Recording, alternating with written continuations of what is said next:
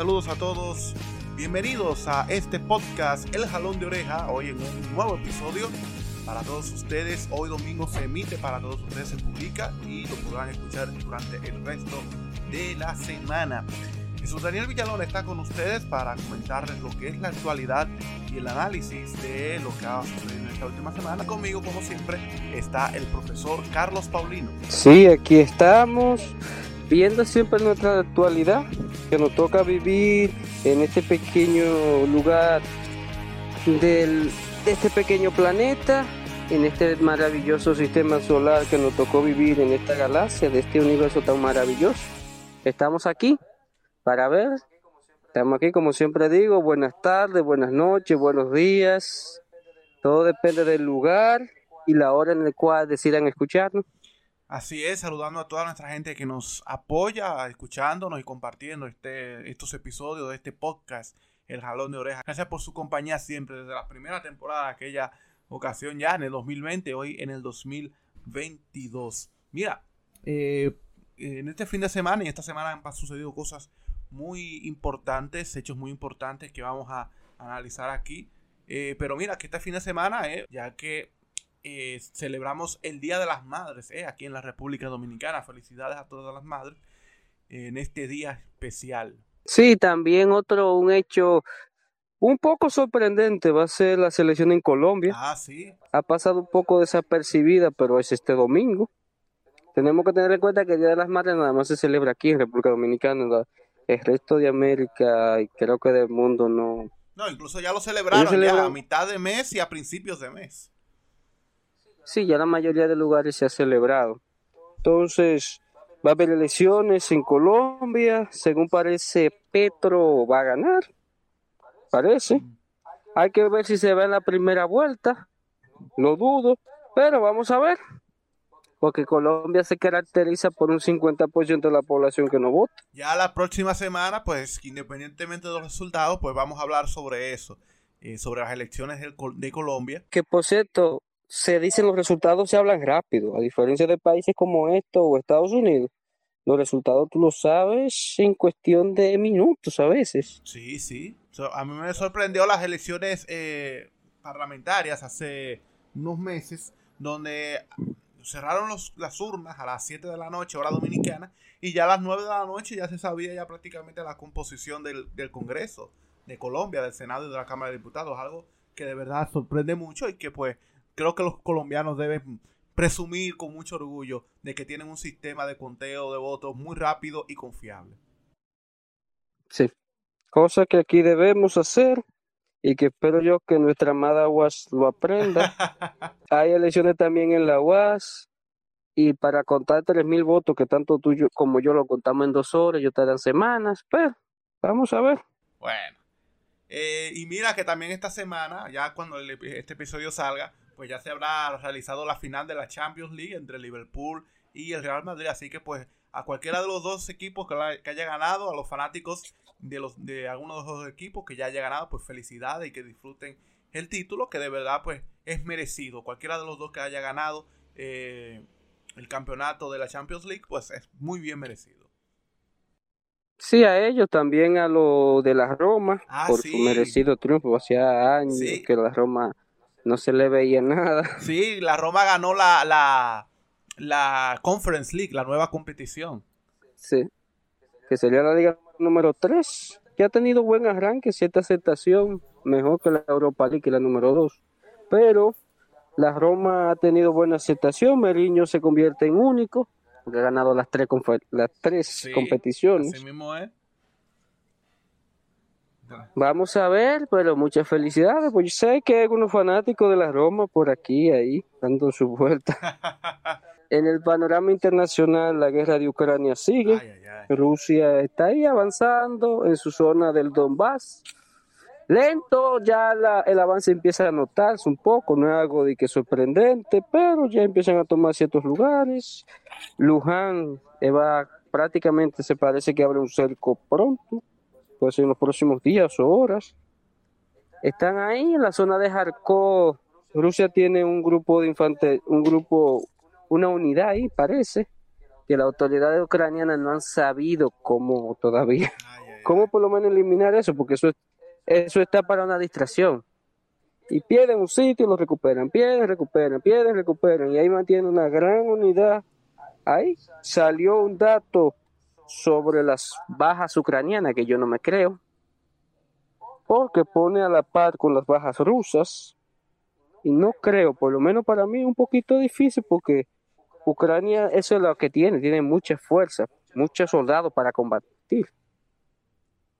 Entonces, el ejército ruso, por más que está mejor capacitado, y no creo que se pueda, ¿cómo, te, cómo explico? O sea, no tener tan, tener tan pocas bajas. Porque hasta ahora, en batallas y cuerpo a cuerpo, Ucrania no lo ha vencido a ellos. Ucrania lo ha vencido de forma de guerrilla y forma de desgaste. Ahí es que ha salido muy bien. Pero en combate de frente a frente, no. Porque Rusia tiene de todo para acabar. Por eso que no puede hacer una ofensiva. Si hace una ofensiva aún el espacio aéreo, la fuerza aérea rusa está prácticamente intacta, que es lo que ellos quieren. Que básicamente eso pasó en Afganistán. Guerra abierta, sí, el talibán nunca le pudo ganar una batalla directamente al ejército de Estados Unidos, pero en guerrilla es otra cosa. Pero veremos, vamos a ver. Parece que Rusia va a seguir esto. Hay que ver hasta cuándo aguantan las potencias, porque ya Ucrania se está quejando de que como que no están por muy a eso. Y ahí veremos, las sanciones, Rusia está ahí, haciendo cuantas jugadas se pueda. Eliminó a su competidor número uno de trigo, por lo tanto, Rusia está almacenando millones y millones de trigo, vendiendo a todo el mundo. No duden que este país compre un día de esto. y vendiendo gas barato y petróleo barato, lo cual no le posiblemente también países como estos intenten aprovechar. Y ahí veremos. Ahí veremos en este mundo que según Putin apostó por algo que puede ser que funcione para él, multipolar. Multipolar en el cual en vez de un solo bando ya apostemos a varios. Bueno, esa es la realidad ahora mismo a nivel mundial, producto de, esta, de este conflicto entre la guerra entre Rusia, Ucrania, o como pues usted quiera llamarlo, como ellos la llaman también, esa operación militar especial. Nosotros ahora pues vamos a lo que son los temas principales ya de este podcast El Jalón de Oreja. Quédese con nosotros.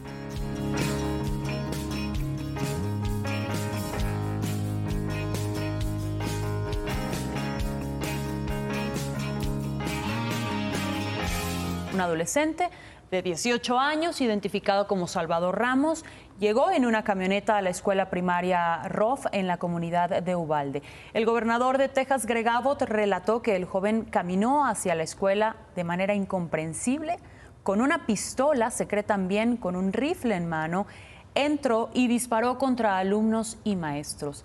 21 víctimas es el último reporte del Departamento de Seguridad del Estado. Las autoridades confirman que entró solo, en sus redes sociales, Salvador inclusive publicó fotografías suyas en las que presume armas. Tenemos que preguntarnos cuándo, en el nombre de Dios, vamos a hacer frente al lobby de las armas. ¿Cuándo, en el nombre de Dios, haremos lo que todos sabemos en nuestras entrañas que debe hacerse? El 24 de mayo, eso fue el martes, pues en horas de la tarde comenzamos a ver informaciones en los medios principales internacionales sobre algo que había ocurrido en los Estados Unidos.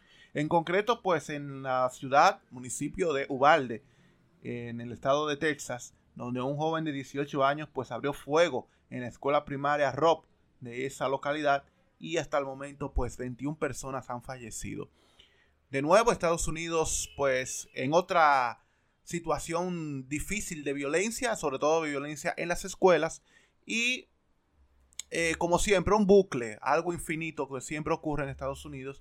Ocurre una tragedia con armas, la gente sufre, la gente llora, luego comienzan a pedir lo que es el control de las armas para ver si se controla esto por fin. Y luego entonces aparece el Partido Republicano y la Asociación Nacional del Rifle diciendo que no, que eso eh, no es posible. Y así, en bucle, en bucle, hasta no se sabe cuántas personas más tienen que morir por esta situación y para que pues se entienda por fin que el Estados Unidos tiene que ya tener un control más estricto de las armas. Bueno, eso de control de las armas ya es un poco complicado porque la Asociación de Rifle tiene tantos legisladores en los republicanos como en los demócratas. Por ejemplo, este señor Bernie Sanders, era aboga por la pertenencia de las armas. Y es de izquierda, ¿eh? Sí, o sea, es un sector bastante poderoso, que tiene de todo un poco, hay muchos sectores, mueve mucho dinero y necesita eso. Entonces ellos están ahí, hay que ver hasta cuándo esto va a seguir, porque también lo que pasó en Ovalde, que el nombre, si no suena latino, es porque es de población mayoría latina. Sí, y teniendo en cuenta que Texas fue un estado de México hace ya casi más de 150 años. Sí, es un lugar que aspira en un futuro a ser un país independiente, que hay gente que Texas todavía se mueve por eso, porque ellos no fue de buena manera, ellos querían ser un país independiente.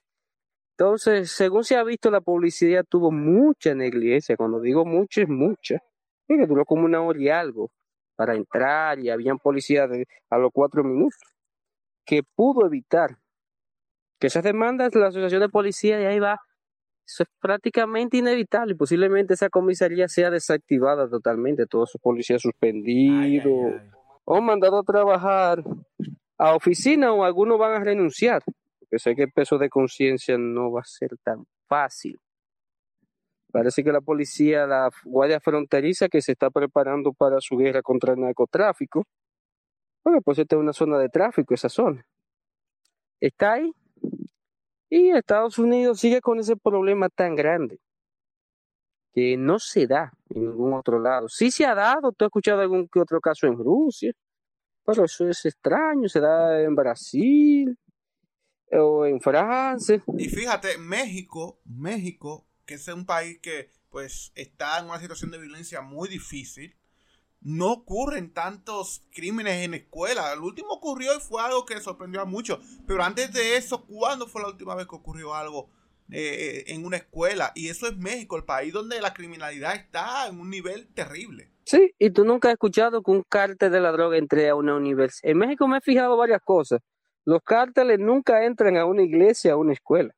¿Tú no escuchas eso? No que entren matando a todos. Y en Estados Unidos es algo muy curioso. Y por ejemplo, el post que te envié anoche sobre la conferencia que tenía Donald Trump llamó mucho la atención de que todos los que estaban ahí tenían que estar desarmados. O sea, tú estabas más seguro ahí que cualquier supermercado. Increíble la ironía. Entonces, Estados Unidos sigue, sigue con esa doble moral, que no sé hasta dónde lo va a llegar. En su política internacional la sigue haciendo, porque no es un secreto para nadie lo que pasó en Ucrania y que está dando armas a ese país. No le está dando, le está vendiendo. Es otra cosa, la gente cree que eso es regalado. Entonces, esas armas que tiene Estados Unidos ahí, va a ser cosa que va a seguir pasando. En Búfalo pasó. Ahora veremos qué estado va a ser. ¿Qué lugar va a ser? Que va nada más nada más esperar. Porque sé que aparte de eso hay más personas intentando.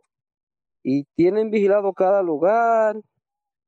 O sea, en Estados Unidos es bastante peligroso ya, está de por sí. Y la seguridad, no sé qué van a hacer. Llegará un momento que sí van a tener que empezar a poner restricciones, pero veremos hasta cuándo. Maten unos legisladores, no sé. O la asociación de rifles empieza a perder cierto empuje. Sí, incluso se declaró, se declaró en bancarrota. Son grupos que mueven mucho dinero y están ahí o sea, son un lobby ya establecido. Eh, eh, porque, ¿sabes? Hay lobbies que la gente siempre dice, mira, un lobby aquí, de esto. No, este un lobby establecido y ellos lo dicen con todo el orgullo, ¿eh? Que son un lobby, que ellos influyen en la política y esto y que lo otro. Eh, y mira, que Estados Unidos, o sea, porque una cuestión de las armas en Estados Unidos es porque hay un, la segunda enmienda dice que, bueno, que para armar, y esto lo dice parafraseando aquí, pero lo pueden encontrar, en internet. Dice que para, eh, para garantizar una milicia, ¿verdad? Eh, armada, o para se le, se le garantiza el derecho a la libre, al libre uso de las armas. Pero eso, la constitución se escribió en un contexto en el cual Estados Unidos no tenía un ejército para enfrentarse frente a, a Reino Unido en su independencia. Entonces, estamos hablando de un artículo que tiene 235 años, más, mucho más. Sí, y también que la población empezó a armarse más fue después de los años 80 o 70. Fue que empezó la población a armarse más. En los años 80 70, 80, con los famosos grupos hippies que andaban, se metían a las casas, con el famoso Charles Manson, todos recuerdan eso, que fue con cuchillos, eh, y cosas así. O sea, fueron situaciones que fueron llevando de una a la otra. Fueron llevando y fueron causando. Entonces la Asociación de Rifle se aventajó de eso. Estados Unidos geográficamente es uno de los mejores países del mundo en ubicación geográfica. Estados Unidos tiene unas fronteras que con excepción de lo que está pasando en México, de la situación de la violencia, no hay ninguna otra amenaza. No hay una, una invasión es bastante imposible que se dé. Y ellos tienen preparada la población como si se fuera de una guerra. Aunque de seguir esta situación puede que caigan en cualquier momento una guerra civil. Es algo que esté un medio dislocado. Eso es que no sé, parece que no han sabido organizarse, pero hay grupos que cuando decidan organizarse, Estados Unidos va a tener situaciones bastante complejas. Esta cuestión de las armas puede crear lo que tú dices, una eh, una guerra interna o la está provocando, se ha estado provocando, porque aparte de esta situación, de lo que pasó con Ubalde, también tenemos que hablar de lo que pasó en Búfalo, en Estados Unidos, ¿eh? ¿eh? que, o sea, eso fue hace menos de un mes de Búfalo, ¿verdad? Que un muchacho... Tenía 10 días, son 10 días de diferencia. Oye, eso, o sea, el muchacho de, de Búfalo, con una ideología eh, supremacista, pues entró a un supermercado en un barrio de, población mayoritariamente afroamericana en Búfalo y mató a más de 10. O sea, vemos eso, o sea, de estos, de estos muchachos que, pues, por una razón, no, no vamos a decir política, lo que pasó en Ubalde, pues, eh, le entra a tiros a estudiantes en la escuela. Luego vemos entonces lo que sí pasó en Estados Unidos, en Búfalo, lo que sí pasó en Búfalo eh, que sí fue, tuvo un tinte político y entonces el resto de personas que pueden acceder a un arma y que de nada, de nada, pueden provocar una masacre en Estados Unidos. Y entonces el fácil acceso que tienen a las armas, ¿eh? que lo venden, bueno, en los Simpsons lo, lo parodian eh, muy claramente, o sea, los Simpsons, Apple vende las armas en el Quickie Mart a, por libra y lo tiene ahí como en un, en un muestrario ahí, o sea, los Simpsons muestran a sí mismos como parodia, pero lo muestran una realidad. Señor Simpson, si quiere quitarse la vida, también vendo armas. Sí, eso está ahí. Y los grupos diferentes, porque también en los grupos liberales ya hay personas bastante fanatizadas. O sea, no duden de que ahorita un negro intente hacer algo con gentes blancas. Gente blanca con los negros ya lo tenemos. Latinos con personas de otro también lo intente. Asiáticos, porque los asiáticos son los más atacados, aunque parezca increíble intente cosas así. O sea, es algo, es un cóctel que está ahí. O sea, para está nada más de tiempo para que reviente. Ese caldero está ahí caliente. Y vamos a ver, porque lamentablemente no se augura algo bueno. Muy difícil que pueda salir algo bueno de eso.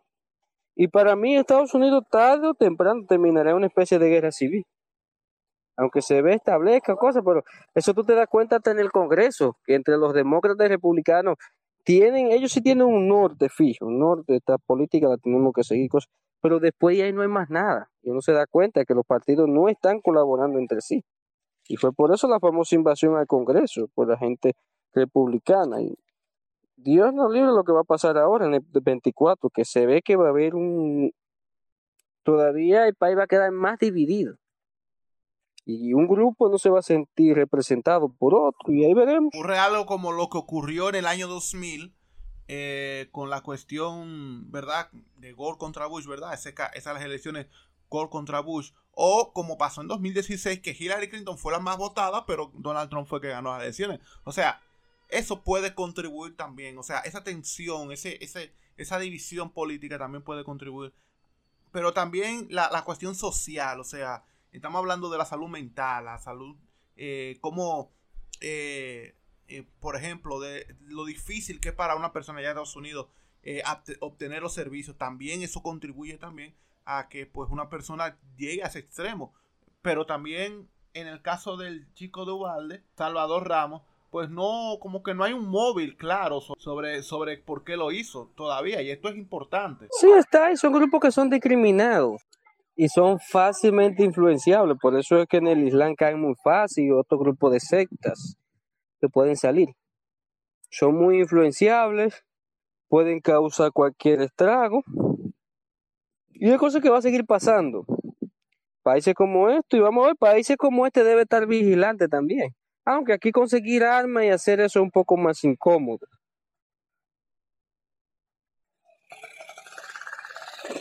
Y desde que la gente vea algo sospechoso, pero ya veremos, ya veremos cómo se soluciona, porque si tú te fijas entre los niños sobrevivientes de la masacre, no están como algo normalizado eso. Ellos, sí, yo conocí la arma, yo conocí la bala. Y aquí hay niños de 10 años que no conocen una bala. ¿Y cómo es posible que niños de 8 años ya lo conozcan? Y que era un disparo de verdad y que era esto. O sea, algo bastante normalizado porque era una zona pobre. Pero vamos a ver, porque comparar, yo vi un señor de ultraderecha aquí que empezó a copiar, a comparar con países latinoamericanos, pero Estados Unidos no se compara con países latinoamericanos. Es una corrección. Estados Unidos se compara con países desarrollados. Y con la única que vale la comparación es con Uruguay, que me sorprendí que es el país con más personas armadas del continente, por per cápita por habitante. Pero todos sabemos que Uruguay está ya un país desarrollado, aunque digan lo que digan, un país desarrollado, lo es. Y Chile va camino allá. Y la gente está mucho más educada que en Estados Unidos. Pero es un país pequeño, con población envejeciente, donde hay más vacas que personas. Entonces, vamos a ver. Bueno, vamos a ver cómo se desarrolla este caso y qué cosas siguen saliendo. Y ver si se llega a un acuerdo para iniciar una restricción más severa de las armas porque es algo imposible. o sea, la solución no puede ser a, la solución no puede ser armar a todo el mundo, incluso a los maestros, que se armen porque no ven acá, no, no, se supone que hay una fuerza de seguridad que están para eso, para responder a esas situaciones. Sí, vamos a ver, porque Estados Unidos tiene un grupo de gente que lo manda para la guerra y lo trae traumatizado, esa gente que está en, en Ucrania combatiendo, que son norteamericanos, vuelven a su país y sabrá Dios qué harán ahí. Mucho no ocurre algo más que de verdad, porque ya esto de Ubalde, pues, sin duda alguna, ya es otra gota más de un vaso que ya se derramó hace mucho. Así que esa es la realidad. Esto es el jalón de oreja. Nosotros hemos sido muy sinceros con el pueblo dominicano cuando hemos dicho el tema de la seguridad ciudadana no se va a lograr de un día para otro. Es un proceso, es un proceso de trabajo, de formación, es un proceso de comprensión, es un proceso de que los ciudadanos todos aportemos nuestro mejor esfuerzo para en conjunto construir eh, la seguridad que necesita el pueblo dominicano. Pero eso no se logra de un día para otro, es todo un proceso que nosotros hemos ido cumpliendo. Eh, el tema es un tema complejo, es un tema que no se resuelve de un día para otro, es un tema que lo estamos trabajando, que nosotros ni nadie puede tener solución de un día para otro con este tema. Estamos trabajando en las cosas que tenemos que trabajar para que eso podamos irlo mejorando de manera gradual. Hay personas que pues cuando se les recomienda que sean pacientes, pues lo toman a sí mismo y toman un poco de respiro ante tantas cosas que, que pueda vivir o que pueda sufrir en ese momento. Sin embargo, la República Dominicana tiene rato sufriendo con un problema que es la delincuencia. Claro que ya se ha hecho, en cierto modo, cuando baja el índice de delincuencia, pues como que está normalizado, hay que decirlo. Pero en esta semana y en la semana anterior ocurrieron unos hechos de película, hay que decirlo, unos hechos que dignos de la mejor película de esta temporada de acción. Y el ministro del Interior pues simplemente se limitó a decir a la gente que tuviera paciencia sobre las políticas que está haciendo el gobierno en materia de seguridad y sobre la tan prometida reforma policial. Entonces eso no cayó muy bien en la gran masa de la población que le entró con la conga al Chubásquez. Eso se sabe que iba a pasar esa situación, que llega. Ahora sí se están preocupando porque están viendo un tipo de delincuencia que no estaban acostumbrados, que es un poquito más sofisticada, personas con chaleco antibal y cosas así. Así que no duden de que quieran entrar a una torre de esa. Y entran fácil. Con ese tipo de armamento pueden entrar. Y se van a seguir dando. Son delincuencias lamentablemente que el gobierno para eso tiene que ir reformando a la policía de una manera un poquito más fuerte. Y mientras sigue esta desigualdad social tan fuerte que se vive aquí, Y ese incentivo que de alguna manera el mercado le vende a las personas que tienen que ser ricos y que cosas, y que si usted no es rico no va a tener felicidad en su vida, esto va a seguir. Junto a un consumo de drogas sigue, sigue tan fuerte, va a continuar esta situación. Y con una policía poco reformada es prácticamente imposible.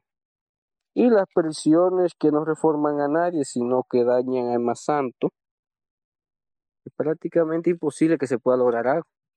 Y estas declaraciones de Chubasque, o sea, o sea, de verdad, esto confirma, y nosotros lo hemos hablado en otro episodio, esto confirma que el gobierno tiene que hacer un cambio al cambio. Yo creo que una de esas personas que eh, tener consecuencias sobre esas, sobre ese cambio al cambio, pues debe ser Chubasque, porque de verdad, no sé, bueno, hay muchas cosas que quizás se le pueda sacar bien, pero lo que ha hecho o o hay cosas que de verdad han sido polémicas, como en este caso de estas declaraciones que dijo y anteriormente cuando fue a darle el pésame a la familia, pero llevó un equipo como si fuera a hacer una película. Entonces, ¿qué pasó ahí?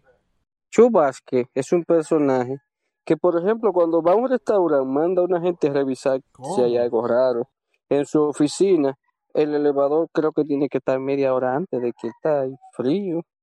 Es una cosa, anda con una seguridad y una cosa que nada más las personas que están alrededor se dan cuenta de esa payasada. Parece que le hacía falta el poder, porque después que lo sacaron casi a palo de allá de María Trinidad Sánchez, que es Nagua, en donde él se crió, se crió siendo senador.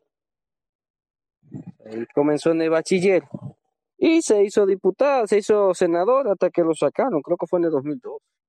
2012, sí, en 2012 creo que fue. Lo sacaron. Es un agente del sistema. No vamos a pensionar mucho, no vamos, ahí no nos vamos a dar cuenta. Una persona. Y no esperemos mucho, en su tiempo no creo que haya probado cosas de gran calaña. Así que de Chuba que no vamos a esperar muchas cosas, esa reforma policial y otras cosas muy difíciles.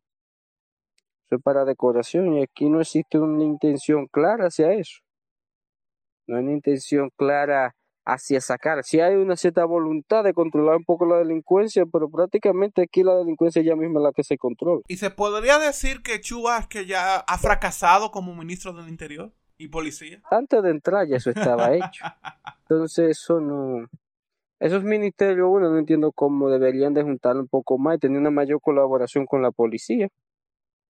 Porque la policía, por ejemplo, no le pudieron hacer una auditoría, no porque ellos quisieran, sino es porque no tiene documentos, no hay los mecanismos para tú hacer una auditoría. Entonces, cuando tuve cosas así, no tiene una colaboración clara, el Estado no está claro qué quiere ahí, junto a una corrupción tan rampante, eh, es prácticamente imposible que se pueda lograr algo como tal. Y más en estado como este, que no hay una visión de futuro. Pero si quieren mejorar el turismo, van a tener que esforzarse para ahí, para mejorar eso.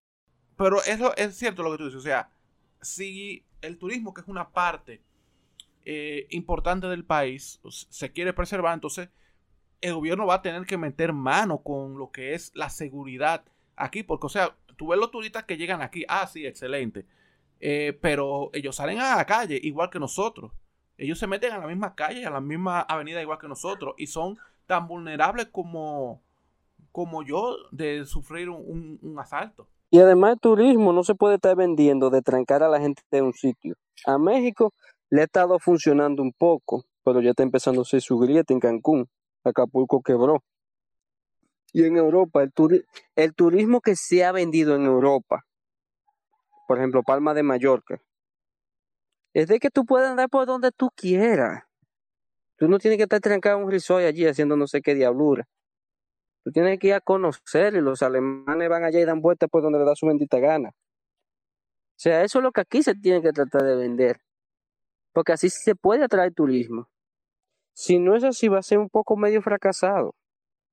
Porque va a ser temporal. Y estos son climas malos. Por eso que yo menciono a Cuba. Cuba no es por nada, pero Cuba es una de las zonas más seguras de aquí de América. Solo comparable con Canadá. Entonces, cualquier turista, con todo Cuba que está cerrado, recibe entre un millón y pico y dos millones de personas al año. Así, callado. La gente coge diferentes formas, porque mucha gente no relaja con la seguridad y quiere también quiere conocer lugares. Y si te dicen, no, el gobierno es represivo, pero tú vas como turista y no vas a tener ningún, problema y si tú pagas te meten donde tú quieras. ¿Qué garantía más grande que es? Entonces aquí si no se trabajan para eso va a ser muy problemático. Entonces, eh, la población en este momento, ante toda esta situación de violencia, de delincuencia, pues sigue estando inquieta, sigue eh, desesperada, buscando que le den una respuesta de las autoridades. Primero una respuesta, claro, y lo segundo, acciones concretas y contundentes, aparte de los planes que el gobierno ha estado eh, implementando de forma gradual en mi barrio seguro, mi país seguro, como le llaman ahora.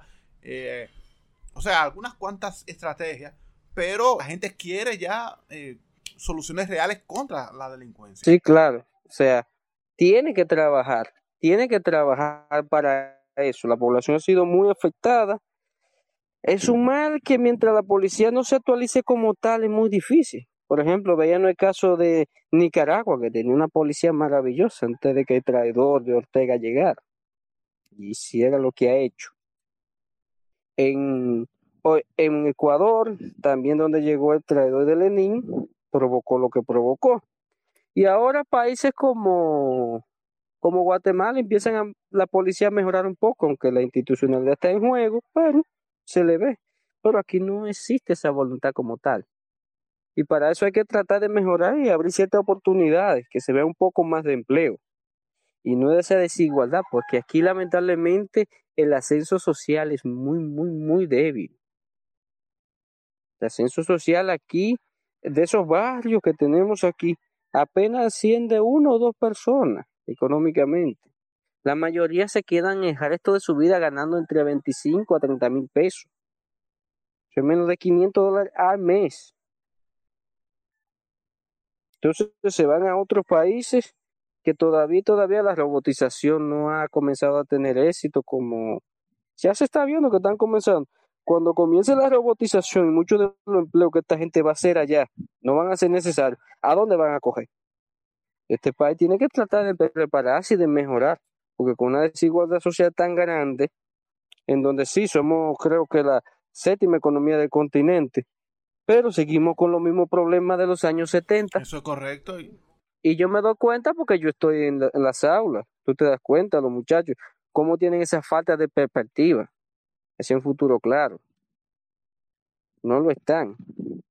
Entonces, cuando tú no le ves una perspectiva clara y ves cierto desánimo, es un poco difícil y hace que la persona lleve a eso.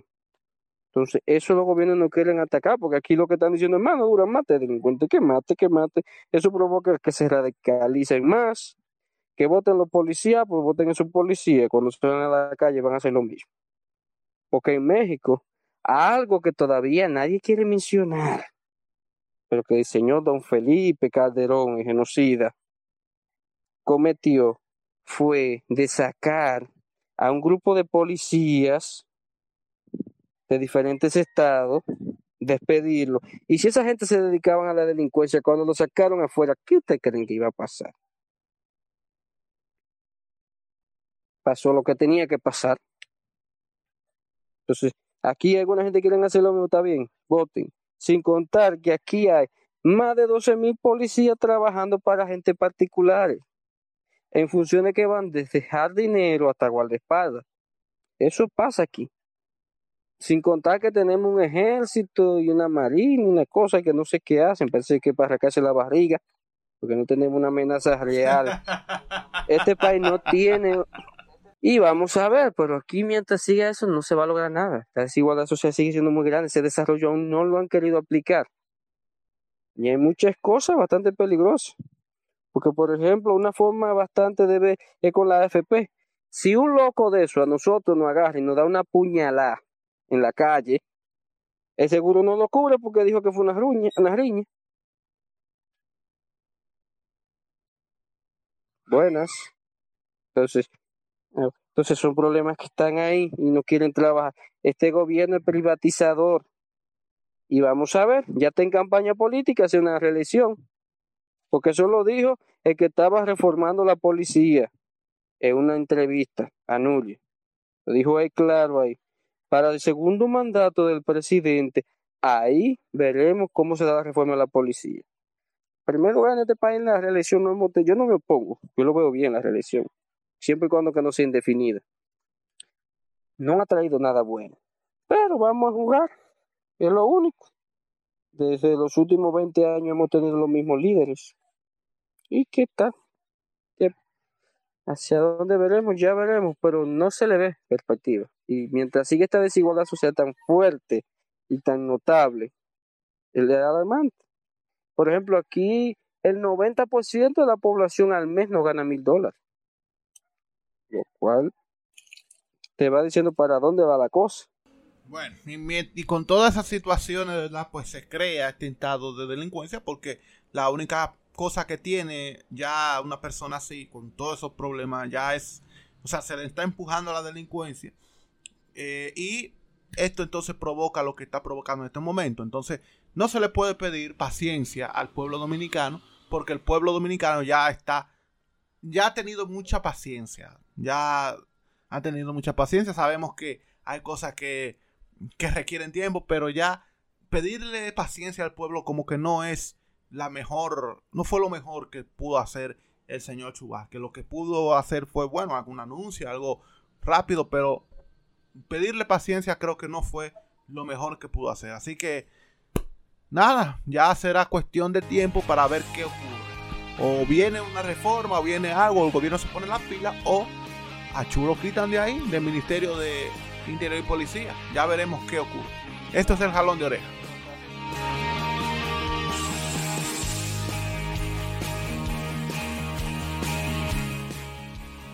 Finalizamos el episodio de esta semana de El Jalón de Oreja, este podcast que como siempre cada semana pues le traemos a ustedes lo que es el análisis y la actualidad, el análisis de la actualidad de una manera amena y tranquila, ¿verdad? Aquí pues ya después de esta semana en la que nos ha dejado muchas cosas y preparándonos para lo que para la que viene, ¿eh? que también pues promete, hay unas cuantas cositas en agenda esta semana, así que pues como siempre atentos con lo que suceda y estaremos listos, si Dios así lo permite, pues para, para estar aquí con ustedes en el próximo episodio que será la próxima semana, ¿verdad que sí, Carlos? Sí, estaremos ahí, le hablaremos sobre la selección en Colombia, cómo se dio, y le haremos un pequeño análisis. Así es.